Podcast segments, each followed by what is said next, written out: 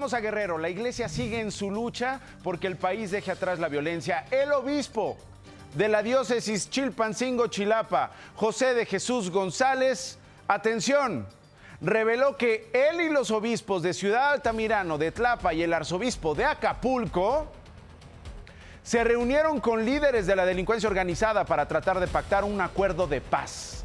El encuentro habría ocurrido en la región de Tierra Caliente y en la Sierra. Sin embargo, el obispo aseguró que el acuerdo no se logró. Ojo, esto ya lo sabía el Papa Francisco desde el año pasado, desde junio del 2023, cuando le dijeron al sumo pontífice, ¿qué hacemos? No nos queda de otra más que pactar con los criminales ambicionan el dinero, ambicionan el poder, ambicionan territorios, ambicionan pues los cobros. Ellos eh, pedían una tregua, pedían una tregua con sus condiciones.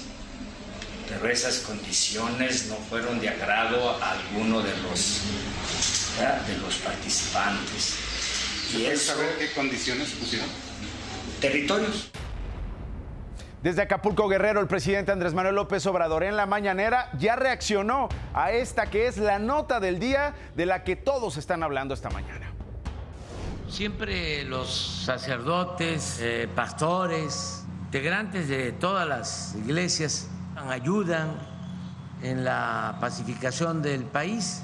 Lo veo muy bien. Creo que todos tenemos que contribuir a conseguir la paz. Desde luego, la responsabilidad de garantizar la paz y la tranquilidad es del Estado.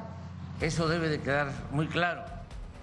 No, no, no quedó claro. Muy bien, que negocien con los grupos criminales, muy bien, que busquen la paz como puedan, tal como lo hacen también las madres buscadoras que tienen que pactar con el crimen organizado para que no las maten mientras buscan a sus seres queridos. Bueno,